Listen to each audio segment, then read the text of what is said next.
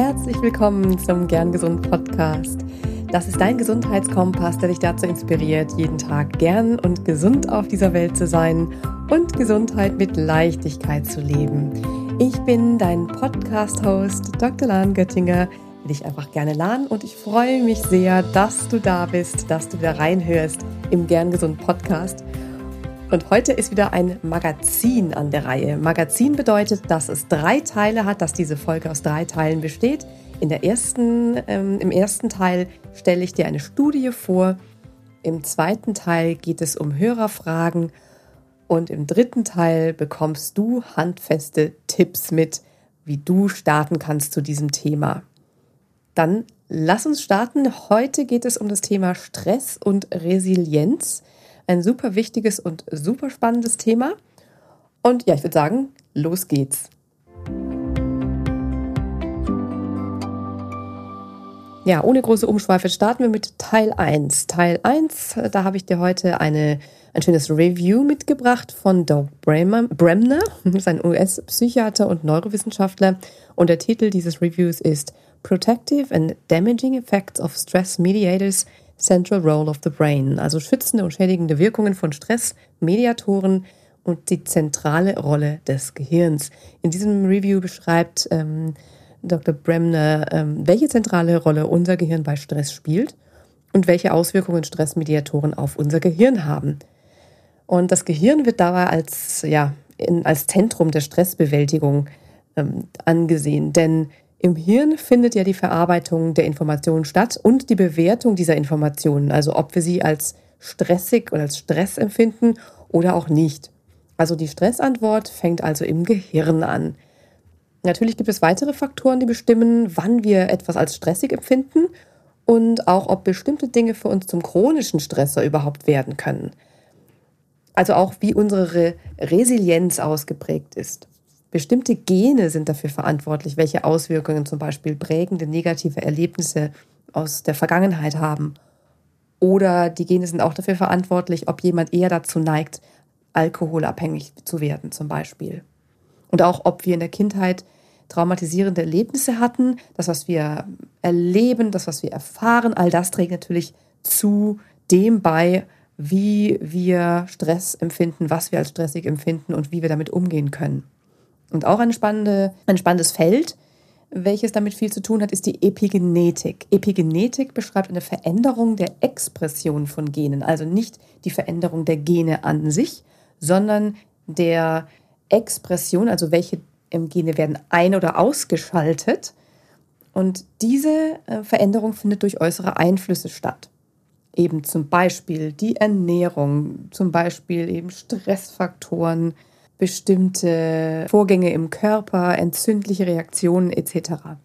Es findet also keine Veränderung der Gene selbst statt, wie eben gesagt, zum Beispiel wie bei einer Mutation, wo sich das Gen in sich verändert, sondern die DNA bleibt gleich an sich, aber die wird durch bestimmte Vorgänge, wie zum Beispiel ähm, die sogenannte Methylierung an bestimmten Stellen dann aktiviert oder deaktiviert. Und dann kommt am Ende etwas anderes bei raus. Das ist ein super spannendes Feld. Man hat zum Beispiel bei eineiigen, also genetisch identischen Zwillingen, die ganz unterschiedlich gelebt haben, unterschiedlicher Ort, unterschiedliche Lebensweise, hat man sehr starke Unterschiede im Laufe des Lebens feststellen können, was eben die epigenetischen Marker betrifft. Und die epigenetischen Veränderungen sind wirklich ganz wesentlich bei der Entstehung oder Nichtentstehung von Krankheiten. Das heißt, Du bestimmst mit deinem Lebenswandel wirklich auch, was mit deinen Genen passiert. Also ganz überspitzt gesagt, bist du dafür verantwortlich, welche Gene bei dir an- und ausgeschaltet werden. Das ist doch ziemlich krass, oder? Und die Epigenetik kannst du so verstehen als die Brücke zwischen Genen und Umwelteinflüssen. Also wir sind Umwelteinflüssen ausgesetzt. Die machen natürlich ganz viel, aber viele sagen, ja gut, ist auch alles genetisch vorprogrammiert. Also ich komme ja mit, bestimmten, mit bestimmten Genen und bestimmten Voraussetzungen auf die Welt. Und die Epigenetik, die spannt eben die Brücke zwischen den Umwelteinflüssen und was mit deinen Genen passiert. Also die Gene verändern sich tatsächlich und deswegen ist es umso wichtiger, wirklich auf unsere Lebensumstände ähm, ja, aufzupassen. Es hört also nicht bei den Genen auf. Also gehen wir wieder zurück zur Studie. Wie Stress wahrgenommen wird, hängt mit sowohl genetischen Faktoren als auch mit erlebten und erlernten und mit epigenetischen Faktoren zusammen. Was passiert denn im Gehirn bei Stress? Ich will jetzt nicht zu nerdig werden, aber merke dir mal die folgenden Hirnstrukturen. Der Hippocampus, der präfrontale Kortex und die Amygdala. Chronischer Stress führt tatsächlich zu strukturellen Veränderungen in diesen und auch anderen Hirnarealen. Die ganz genauen Vorgänge, die erspare ich dir hier jetzt, die sind ziemlich komplex und ich könnte sie jetzt auch nicht einfach so ad hoc erzählen. Aber was du dir merken kannst, ist, Stress verändert dein Gehirn und damit auch wieder deine Stressantwort und damit auch wieder deine Stresswahrnehmung. Und das kann im blödsten Fall eben zu so einer Art Teufelskreis führen. Einen ganz bestimmten Mechanismus finde ich ganz besonders spannend. Das wurde im Tiermodell bisher untersucht, dass chronischer Stress die Verkürzung von Nervenzellfortsätzen im präfrontalen Kortex verursacht.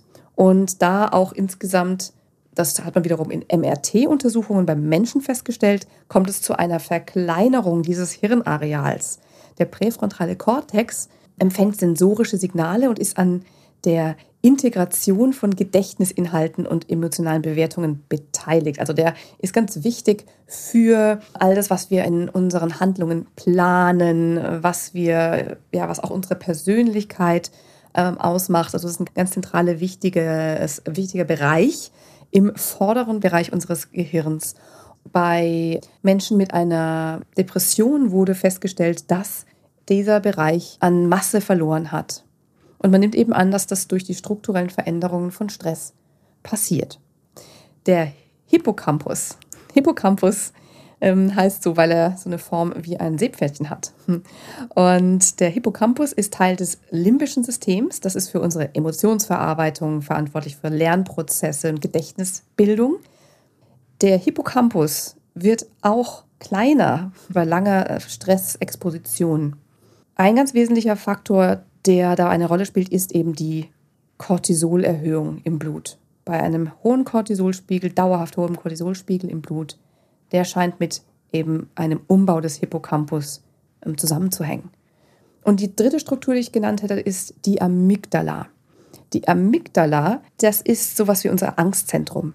Und die Zellfortsätze, also die Dendriten, so heißt das äh, auf äh, wissenschaftlich auf schlau, das, die werden länger unter Dauerstress. Das heißt, die Amygdala wird irgendwie stärker ausgeprägt und wenn wir in einem permanenten Kampf- und Fluchtmodus sind, dann rüstet die Amygdala quasi auf. Die möchte uns ja schließlich schützen. Ja? Die sagt uns, hey, da ist es gefährlich, pass mal auf, renn mal weg oder kämpfe.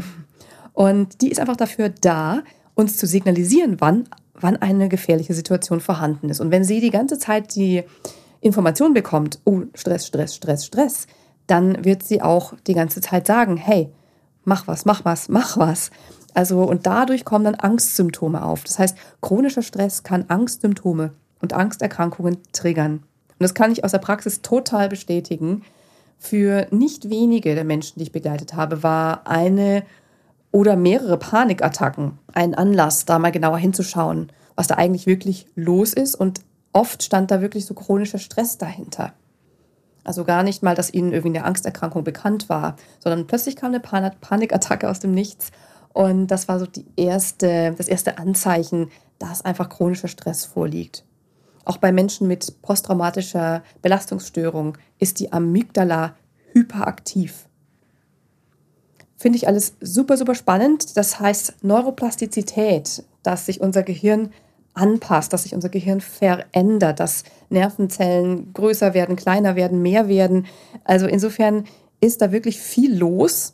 Und das Gute ist ja auch, dass die Neuroplastizität in alle Richtungen geht. Das heißt, wir können auch etwas wiederum verändern und diese, diese Veränderung zum Teil zumindest rückläufig machen. Das heißt, wir möchten diese strukturellen und funktionellen Veränderungen im Gehirn durch Dauerstress ausgleichen und verringern und am besten rückgängig machen. Und wie das geht, da werde ich in Teil 3 noch drauf kommen.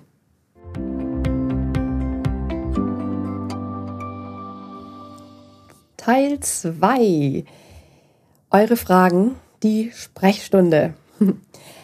Und zwar äh, habe ich folgende Frage bekommen. Warum nehme ich zu, wenn ich Stress habe und wie kann ich das vermeiden? Auch wenn ich eben weniger esse und mehr Sport mache. Tja, also Gewichtsveränderungen bei Stress, wer kennt's? Manche nehmen ab, weil sie vergessen zu essen oder nur am Rennen sind oder beides oder auch einen Appetitverlust haben. Andere wiederum nehmen zu. Ich selbst habe schon beides erlebt. Die Gewichtszunahme war für mich persönlich belastender. Und ich kann mir auch vorstellen, dass das für viele Menschen, speziell auch Frauen, das auch der Fall ist, weil wir ja eh ständig über unser Gewicht nachdenken. Und eine kleine Bemerkung am Rande, falls du das nicht machst, ein ganz großes Kompliment für dich, behalt das so bei, nicht die ganze Zeit über dein Gewicht nachzudenken. Ja, also die Gründe für Gewichtszunahme bei Stress, die sind sehr vielfältig. Ich zähle mal einfach ein paar auf. Und zwar ist das natürlich das Essen, vor allem kaloriendichte Nahrung wird bevorzugt, also süß und oder fettig, weil sie uns schnelle Energie gibt. Der Körper signalisiert Gefahr, also wollen wir schnelle Energie herbeischaffen und das geht am besten durch süße und oder fettige Nahrung. Und deswegen ist so süßes und fettiges besonders befriedigend, weil wir so gepolt sind. Ja? Wenn wir eben diesen Belohnungseffekt haben, dieses diesen befriedigenden Effekt haben, dann wird eben auch emotionale Spannung abgebaut. Das sind wirklich zwei gemeine Effekte, die durch die Evolution bedingt sind. Und dadurch können dann aber auch Gewohnheiten entstehen. Das heißt, bei Stress wird schon automatisch so eine genannte, in Anführungsstrichen, Nervennahrung ähm, besorgt, was denn aus zum Beispiel einer Gummibärchenpackung besteht. Dabei gibt es wirkliche gute Nervennahrung, die aus ganz anderen Dingen besteht, wie eben zum Beispiel Nüssen, dunkler Schokolade in Maßen. Und das hilft uns wirklich weiter. Aber einfach nur Zucker macht uns eigentlich nicht wirklich ähm, stressresistenter. Es kann nur kurzzeitig die Spannung abbauen. Dann, warum kann es eben sein, dass du weniger isst, vielleicht eine Diät sogar machst und mehr Sport und dann trotzdem nicht abnimmst? Das liegt daran, dass dein Körper im Stressmodus ist. Dein Körper setzt Reserven an in stressigen Zeiten. Das ist das gleiche, der gleiche Effekt. Dein Körper ist im Gefahrenmodus. Und da wird dein Körper bestimmt nicht sagen, ach, dann hau ich mal die Kalorien raus. Super, sondern er wird sagen, hallo, ich bin hier gerade im Stress, ich bin in einer Gefahrensituation, ich brauche ein Polster für schwierige Zeiten. Und nimm es bitte deinem Körper nicht übel, der versucht wirklich nur dich überleben zu lassen der Stoffwechsel ist quasi im Dauerstressmodus so gepolt, dass du eben möglichst viel Reserven generierst. Und wenn du auch noch in einem unterkalorischen Bereich isst, dann, ja, dann wird dieser Effekt noch heftiger. Das heißt, wenn du irgendwie deine Kalorien zählst und nur irgendwie 1000 oder 1500 Kalorien isst, das ist für die meisten Erwachsenen einfach zu wenig, dann wirst du manchmal dann trotzdem nicht abnehmen, wenn du im Dauerstressmodus bist. Dein Körper macht da einfach nicht mit. Der schaltet auf langsamen Stoffwechsel, der schaltet auf Reservemodus und ja, dann ist leider kein, keine ähm, Gewichtsabnahme vorhanden. Und wenn du dann auch noch extra viel Sport machst, das ist der nächste Punkt, ja, und dich damit stresst und mh, hm, vielleicht ähm, das auch noch sich alles unangenehm anfühlt, dann ja, erhöht der Sport auch noch das Stressniveau. Ja, der Sport selber löst eine Stressreaktion aus und verstärkt sie noch. Und das ist keine gute Kombi. Also die Kombination eben aus Kalorienrestriktion und viel Sport. Hä, das sagen doch alle, soll man so machen, wenn man abnehmen will? Ja, aber nicht in einer Phase, in der du im Dauerstressmodus bist, wo dein Cortisol-Level hoch ist, wo du auf Reservemodus gepolt bist. Ja, das heißt, das geht auf, wenn dein Stoffwechsel normal funktioniert und nicht, wenn dein Stoffwechsel im Reservemodus ist. Du riskierst dann vielmehr eine Mangelernährung und noch mehr Stress, ohne dass du ein Kilo abnimmst. Dann ist auch noch ganz wichtig ein Punkt, Alkohol. Alkohol ist so ein Wolf im Schafspelz, ja. Der macht vermeintlich uns entspannt zum Runterkommen, abends noch ein Gläschen Wein und Rotwein ist doch auch so gesund, hört man ja immer wieder. Und da gibt es ja auch Studien, dass es da gewisse ähm, sekundäre Pflanzenstoffe gibt, die einen positiven Effekt haben können. Nur ist da eben auch Alkohol drin im Rotwein. Und der Alkohol ist nicht das, was so gesund ist im Rotwein. Und der Alkohol kann das System noch mehr aus der Balance bringen. Zum einen hat er viele Kalorien, das wird oft unterschätzt. Und zum anderen, und das vergessen auch viele, belastet er einfach deine Leber. Klar kann deine Leber Alkohol abbauen, aber wenn deine Leber schon am Limit ist bei den Aufgaben, die sie durch eine ja durch einen gestressten Lebensstil wuppen muss, die muss Zucker- und fettreiche Ernährung irgendwie verkraften, die muss ähm, vielleicht eben einen Schlafmangel verkraften, die ist ja die, die ganze Zeit am Entgiften. Und wenn das alles ja überlastet ist und dann kommt auch noch Alkohol drauf, dann ist das ziemlich schlecht. ja, vielleicht lagert sich auch schon Fett in der Leber ab. Und dann kommt noch dazu, dass Cortisol den Abbau des Leberfetts auch noch ähm, hemmt. Und dann kann es zu einer Fettleber kommen und das hängt alles am Ende dann mit einem metabolischen Syndrom zusammen. Es kommt zu entzündlichen Veränderungen in den Geweben etc., Bluthochdruck. Das ist alles einfach nicht sehr schön. Insofern ist das auch nochmal ein ganz, ganz wichtiger Punkt.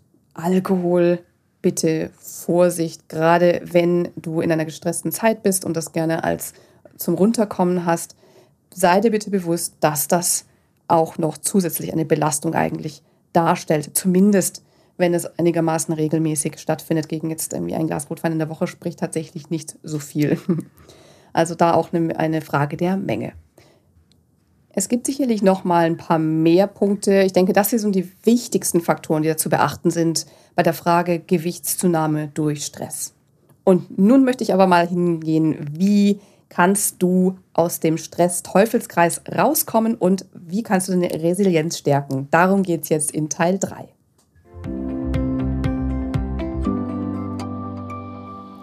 Teil 3 des Gern Magazins Meine Tipps für dich. Dazu hole ich nochmal ein kleines bisschen aus, denn diese Tipps gehen ja natürlich darum, dass du ja, den Stress-Teufelskreis ähm, entkommst und deine Resilienz stärkst. Ich möchte mal kurz betonen, warum ich darüber spreche, über dieses Thema und möchte dir auch diesen Stress-Teufelskreis überhaupt nochmal erst nochmal erklären. Wir sprechen in der Mind-Body-Medizin im Zusammenhang mit Stress um Allostase. Allostase heißt Stabilität erreichen durch Veränderungen. Also es ist eine dynamische Anpassung an Veränderungen von außen, um eine Balance und Stabilität herzustellen.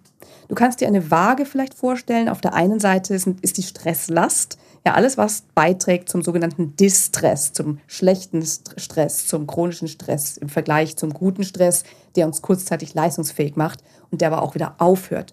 Distress ist der Stress, der nicht aufhört und den bekommen wir manchmal auch gar nicht mit. Der ist einfach irgendwo so brodelnd da. Das sind die täglichen Sorgen zum Beispiel. Das ist ein Schlafmangel. Das sind Konflikte, die schwelen. Das ist eine Krankheit. Das sind, äh, ist schlechte Ernährung. Das ist auch Distress. Das ist Bewegungsmangel. All das trägt zu der Seite der Waage bei und drückt sie runter Richtung ja, Krankheit. Und auf der anderen Seite dieser Waage ist alles, was die Resilienz fördert, die Stressresistenz fördert und die den Stress wieder ausgleichen kann. Da gehört zum Beispiel dazu ein soziales Netz beziehungsweise liebevolle Beziehungen, Erfolgsgefühle, guter Schlaf, gute Ernährungsweise, Belohnungsgefühle, körperlicher Ausgleich. All das kommt auf der anderen Seite dazu und kann das wieder aufwiegen. Idealerweise finden wir mindestens die Balance, aber besser wäre es natürlich noch, wenn diese Waage ein Übergewicht auf der Seite der Resilienz hat. Dann wird der Stress zwar nicht weniger, ja, das ist immer noch gleich viel auf der anderen Seite. Aber wenn die Resilienz überwiegt, dann wird der Stress leichter in Relation zu den Bewältigungsmechanismen, die wir da zum Ausgleich haben. Und wenn die Waage auf der Seite des Stresses runterhängt, dann ist diese allostatische Last, die allostatische Last ist dann zu groß. Das ist ein Allostatic Overload, wird das im Englischen genannt. Und die allostatische Last ist die Gesamtheit der Dinge, die an uns nagen, die unsere Energie verbrauchen. Und wenn zu viel Energie verloren geht, dann arbeiten wir uns auf. Unser Körper arbeitet sich auf. Und es entstehen Abnutzungserscheinungen. Ja, ich sage auch gerne, das ist ein Raubbau am eigenen Körper und auch an der eigenen Seele. Und immer noch mehr rausholen, weitermachen. Es geht ja immer noch. Das ist so diese, dieses Mindset, da alles aus sich rauszuholen. Und das ist auf die Dauer kurzzeitig okay. Auf die Dauer ist das schlecht. Ähm, wir können sowohl körperlich als auch mental teilweise wirklich weit über unsere Grenzen hinausgehen. Und das ist ja auch gut, das ist ja auch wichtig für unser Überleben in krassen Situationen wie Hungerzeiten, Krieg, Flucht oder eine Herausforderung, die vor uns steht, wo wir wirklich durch müssen. Aber ist es auch wirklich wichtig, dass eine wichtige Projekt zum Beispiel uns absolut aufarbeitet oder eine toxische Beziehung uns absolut aufarbeitet? Womöglich ist das nicht so wichtig, das beizubehalten. Klar ist es wichtig, diese Situation zu überleben, aber müssen wir da wirklich eben uns aufarbeiten oder gibt es vielleicht noch andere Lösungen? Oder zum Beispiel müssen wir bis zur Rente die Zähne zusammenbeißen, um dann endlich wohlverdient in den Ruhestand zu gehen, nur um dann festzustellen, was dann alles im Argen ist und unseren Ruhestand, sag ich mal, jetzt ganz krass im Krankenhaus verbringen. Wollen wir wirklich den Ruhestand, den Lebensabend in Krankheit verbringen und die Wunden lecken, die wir uns in unserer Jugend und unserer Lebensmitte zugefügt haben? Das klingt jetzt echt ein bisschen drastisch, sorry, aber ich habe das leider einfach zu oft gesehen. Und es ist gut, dass mittlerweile ein Umdenken langsam stattfindet in der Arbeitswelt. Zumindest nehme ich das so wahr mit Bewegungen wie New, New Work Work-Life-Balance, dass das alles Themen sind, die wir besprechen und dass eben es mehr um Burnout auch geht. Ja, also wir zumindest in unserer westlichen Bubble hier haben mehr denn je die Möglichkeit, wertvolle, sinnstiftende, kreative Arbeit zu leisten, uns dabei aber nicht aufzuarbeiten. Ich möchte jetzt auch gar nicht auf diesem Arbeit- und Business-Aspekt rumhacken, das ist nur ein Aspekt aber wirklich ein so wichtiger, da das ja ein zentraler Teil unseres Lebens ist. Ja, und was eben insgesamt oft zu sehr vernachlässigt wird, wenn wir über Gesundheit sprechen, ist nun mal die mentale und spirituelle und psychische Gesundheit. Wir machen uns total viel Gedanken und einen Riesenkopf über die richtige Ernährung, über die richtige Bewegung und darüber, dass wir besonders fit aussehen und erfolgreich sind. Und das ist alles schön und gut. Ich rede ja auch ständig über Ernährung und Bewegung.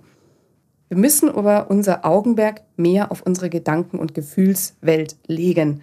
Und das muss sowohl bei Ärzten und anderen Gesundheitsberufen ankommen, aber eben auch bei allen Menschen. Eben auch bei, bei dir. Und bei dir kommt es eben schon an, dass, da bin ich mir 100 Pro sicher, sonst würdest du nicht in diesen Podcast reinhören. Aber es darf noch viel mehr Menschen erreichen. Und wenn ich mit PatientInnen oder KlientInnen über Themen spreche, die die mentale Gesundheit betreffen, dann gibt es verschiedene Reaktionen. Einige sind super froh, dass das Thema angesprochen wird und sind super offen, dort weiter einzusteigen. Und die zweite Gruppe ist so neutral, die sagen, ja, das ist schon wichtig, aber es vielleicht jetzt nicht im, steht jetzt nicht im Vordergrund. Und dann gibt es noch eine dritte Gruppe, die sind, die weisen das Thema wirklich völlig von sich und fühlen sich so in die Psychoecke gedrängt. Da habe ich einfach ja diese drei Haupterfahrungen gemacht. Und ich würde mir so wünschen, dass ja, dass jeder da für sich hinschaut, dass jeder wirklich das ganz, ganz wirklich wichtig nimmt, wirklich wichtig es zu einer Priorität macht, die mentale, spirituelle, psychische Gesundheit zu priorisieren und da immer auch mit hinzuschauen. Allein schon, weil wenn wir mit physischen Symptomen kämpfen, das uns ja auch hm, psychisch runterzieht und allein damit auch schon umgehen zu können. Ne? Also das kommt, es hängt einfach alles zusammen und jetzt ähm, habe ich dazu sehr, sehr viel gesagt. Das wollte ich nur mal loswerden. Danke dir fürs Zuhören. Ähm, ich möchte nochmal auf den Stress-Teufelskreis zu sprechen kommen. Und zwar ist Stress, ja, es beginnt mit Stress. Ja? Es beginnt mit vielleicht einem kleinen Stressor, vielleicht einem Ereignis oder einer Phase. Daraus wird chronischer Stress. Und chronischer Stress macht müde. Chronischer Stress macht schlechtere Produktivität, jetzt auf die Arbeit zum Beispiel bezogen. Und das macht wiederum mehr Stress.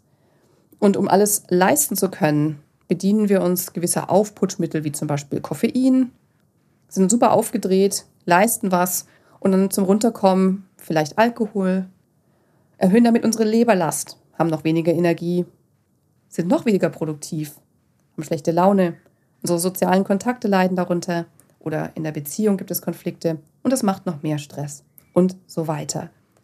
Womöglich kommen noch andere Mittel dazu, wie zum Beispiel Rauchen oder Überessen, hoher Konsum an Süßen und so weiter, vielleicht auch Gewichtszunahme oder Gewichtsabnahme, weniger Bewegung, weil wir total müde und erschöpft sind. Die Fitness wird schlechter und wir haben noch weniger Energie und Motivation zur Bewegung. Und ja, am Ende noch mehr Stress. Das sind wirklich Mechanismen, die uns ja das alles noch schwieriger machen, überhaupt aus dieser Spirale rauszukommen. Und ich bin jetzt nicht hier, um dir zu erzählen, dass du doch ach so viel Stress hast Und dass du ja gar keinen Stress haben darfst, ganz bestimmt nicht. Ich möchte dahin zeigen, wo du schauen kannst, ob es bei dir Anzeichen davon gibt, dass du immer wieder oder auch ab und zu in diesem Teufelskreis landest. Und ich möchte dich ermutigen, jetzt da rauszukommen, jetzt loszulegen und deine Waage mindestens ins Gleichgewicht zu bringen. Oder vielleicht sogar in ein schönes Übermaß an Resilienz, da ein Übermaß an Resilienz aufzubauen für mögliche Herausforderungen, die vielleicht noch kommen. Denn es werden immer wieder Herausforderungen im Leben kommen. Das ist sicher. Und irgendwann werden diese Herausforderungen eben nicht mehr den großen Stressor für dich darstellen. Gut, dann komme ich jetzt einmal wirklich, wirklich konkret dazu, wie du diesen Teufelskreis unterbrechen kannst. Was mögliche Ansatzpunkte sind. Also erstens die Ernährung. Die Ernährung ist tatsächlich wirklich ein super wichtiger Aspekt, wenn du dich energielos fühlst, erschöpft oder vielleicht auch Brain Fog hast, du dich vernebelt fühlst, dann kannst du mit deiner Ernährung schon mal wirklich den ersten Grundstein setzen. Wie gesagt, das allein reicht nicht aus, aber es kann schon so viel ändern. Und die Ernährung, die da wichtig ist, ist eben überwiegend pflanzlich. 30 Pflanzen, ich habe darüber auch äh, in den Podcast-Folgen zur Darmgesundheit gesprochen. 30 Pflanzen pro Woche, frisch, selber kochen. Pflanzlich heißt nicht ausschließlich pflanzlich. Das ist natürlich super individuell. Dann Zucker in Maßen, erstmal möglichst auch alkoholfrei. Viel, viel Wasser trinken und vielleicht auch ein bisschen Gluten reduziert essen tierische Fette reduzieren und viel Omega-3-reiche Nahrungsmittel. Da machst du schon mal sehr, sehr viel richtig und kannst schon mal so eine Basis schaffen für eben eine bessere Stimmung. Das zweite ist Achtsamkeit. Schaffe wirklich bewusst kleine Pausen, immer wieder. Nimm deine Pausen dir. Sag nein, wenn jemand deine Pause dir nicht können mag. Mach wirklich immer wieder, immer wieder, ich kann es gar nicht oft genug sagen, kleine Pausen und schau, wo du da Raum schaffen kannst, um zu atmen und wirklich einfach mal nur zu sein und nicht immer weiter, weiter, weiter gehen zu müssen. Das dritte ist es Bewegung und rausgehen. Geh jeden Tag raus. Wenn du erschöpft bist und dich nicht nach einem Training fühlst, dann geh spazieren. Geh einfach spazieren, jeden Tag 15 bis 20 Minuten. Am besten ohne zu viel Ablenkung, ja, ohne jetzt irgendwie aufs Handy zu gucken, ähm, ohne vielleicht auch ähm, Podcast hören ist schön, nur nicht zu viel. Also am besten ist da einfach mal so ein bisschen den Lärm abstellen. Und vielleicht, vielleicht ist Musik ganz schön, ja, dass du dabei Musik hörst oder einfach auch nur die Geräusche der Natur wahrnimmst. Das ist eh am schönsten. Der vierte Punkt ist, trinke weniger Koffein. Wenn du dich aufgedreht und gleichzeitig müde fühlst und dass du das Gefühl hast, du bist von Koffein abhängig, um überhaupt was zu leisten und du so aufgekratzt bist, dann trinke bitte weniger Koffein. Vor allem, wenn du zu Angst neigst. Koffein erhöht deine Angstbereitschaft. Versuch wirklich nur morgens eine, maximal zwei Tassen Kaffee zum Beispiel zu trinken. Lass Energy Drinks am besten ganz bleiben. Cola, hm, auch, ja. Und höre mittags rechtzeitig wieder auf mit Koffein. Wie gesagt, das ist hier nicht kein generelles ja, Bashing gegen Cola oder gegen Energy Drinks, doch vielleicht gegen Energy Drinks schon.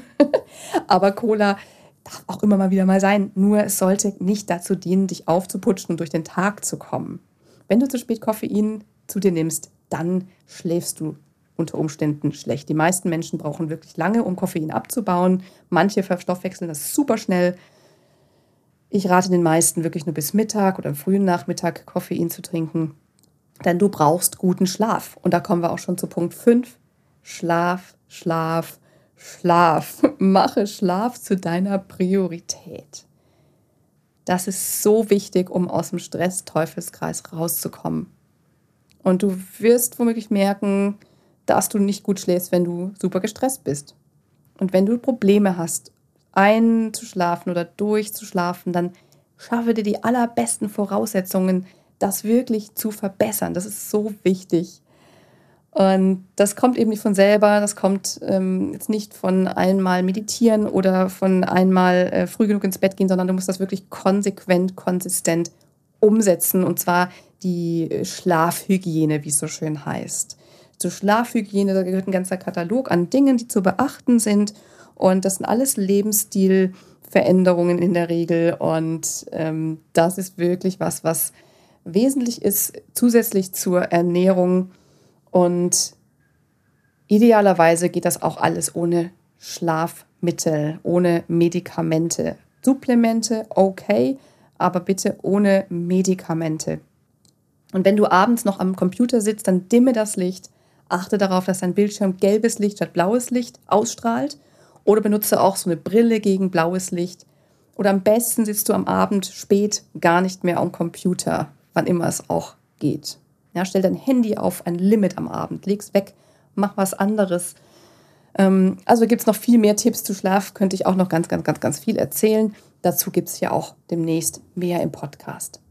Das sind die Tipps, um aus dem Teufelskreis rauszukommen. Und jetzt möchte ich noch ein paar Tipps schnell noch mitgeben, um deine Resilienz aufzubauen. Zur Resilienzstärkung. Stärke dein Selbstwertgefühl. Boom, das Allerschwierigste gleich zu Beginn. Aber das ist wirklich super wichtig.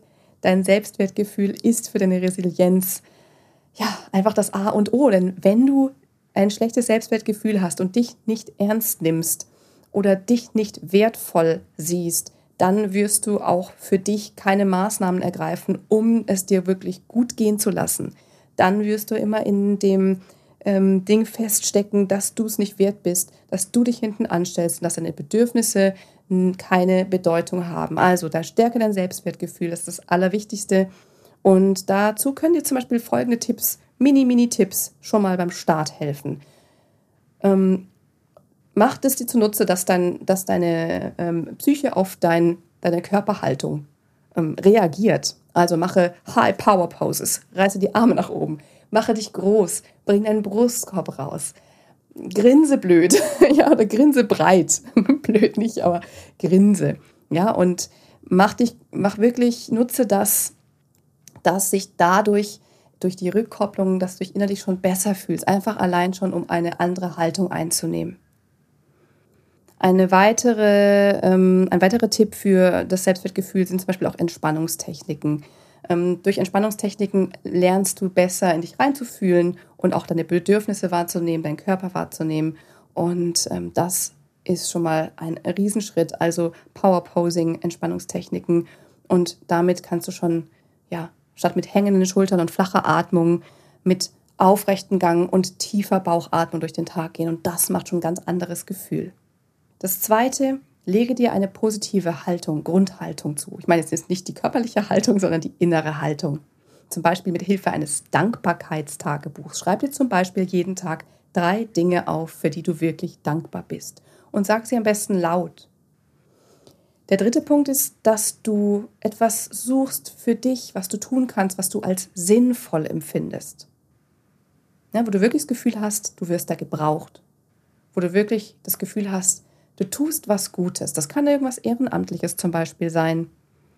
Oder irgendwie in der Nachbarschaft aushelfen. Eine gute Tat am Tag. Ja, also irgendwas in der Richtung, was, ja, was dir einfach das Gefühl gibt, dass du auf dieser Welt einen Sinn hast.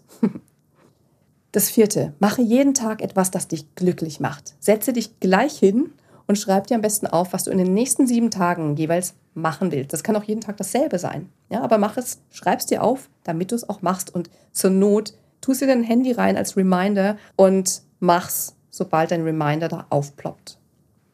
Das fünfte. Habe und pflege tiefgehende Beziehungen, in denen du dich unterstützt und gehalten fühlst. Das kann eine romantische Beziehung sein oder eine freundschaftliche Beziehung. Das ist auch ein schönes Thema, wo ich auch nochmal in einer Folge sprechen werde, denn da gibt es auch spannende Studien dazu, was das mit unserem Stresslevel macht. So, damit sind wir am Ende des Magazins angelangt. Ich danke dir sehr, dass du reingehört hast. Ich hoffe, du konntest was für dich mitnehmen. Und ich hoffe, du hast auch meinen etwas harscheren Ton heute verkraftet, denn es liegt mir einfach so am Herzen, dieses Thema. Und ich möchte dass ja, da vielen die Augen geöffnet werden und vielleicht inspirierst du auch andere Menschen um dich herum, vielleicht siehst du es bei dem einen oder anderen. Klar, bei jedem muss Änderung von innen kommen. Man kann niemandem was vorschreiben, man kann niemanden mit dem Zeigefinger auf jemanden zeigen und sagen, mach doch, weil dann wird das meistens nicht klappen und das ist auch, was ich nicht möchte. Ich zeige nicht mit dem Finger auf dich oder nach oben, sondern ich möchte dorthin zeigen, wo du hinschauen kannst. Und ich möchte dich dazu ermuntern, dass du dich genauso mit deinen Gedanken und Gefühlen auseinandersetzt wie mit deinem Körper und deiner Ernährung. Mein Verständnis von Gesundheit umfasst eben all diese Aspekte. Und das ist auch das, was, ja, wie ich mein Ärztin sein und meine Arbeit als Gesundheitsmentorin definiere. Das ist Ganzheitlichkeit. Und ich freue mich, wenn ich dich unterstützen kann auf deinem Weg zu ganzheitlicher Gesundheit mit Leichtigkeit, wenn ich dich begleiten darf. Ich habe zwei brandneue Coaching-Pakete geschnürt, in denen ich dich dabei unterstütze, deine ganz individuelle Gesundheit zu finden und vor allem zu leben. Und ich schaue dabei auf deine Vorgeschichte bezüglich Krankheiten, aktuellen Herausforderungen, Ernährung und ich berücksichtige deine Bedürfnisse und deine Befunde. Und gemeinsam schauen wir eben, was wirklich zu dir passt in deiner Lebenssituation und für deine Lebensvision. Ich freue mich sehr, wenn du magst, wenn ich von dir höre. Und du findest auch über den Link in den Show Notes mehr heraus, wie du mit mir arbeiten kannst. Schau mal vorbei, wenn du magst. Und ich freue mich auch jederzeit, wenn du mir eine Mail an info at humanofhealth.com schreibst. Nun wünsche ich dir alles, alles Liebe und ja, bleib gern gesund. Bis zur nächsten Podcast-Folge. Deine Lahn.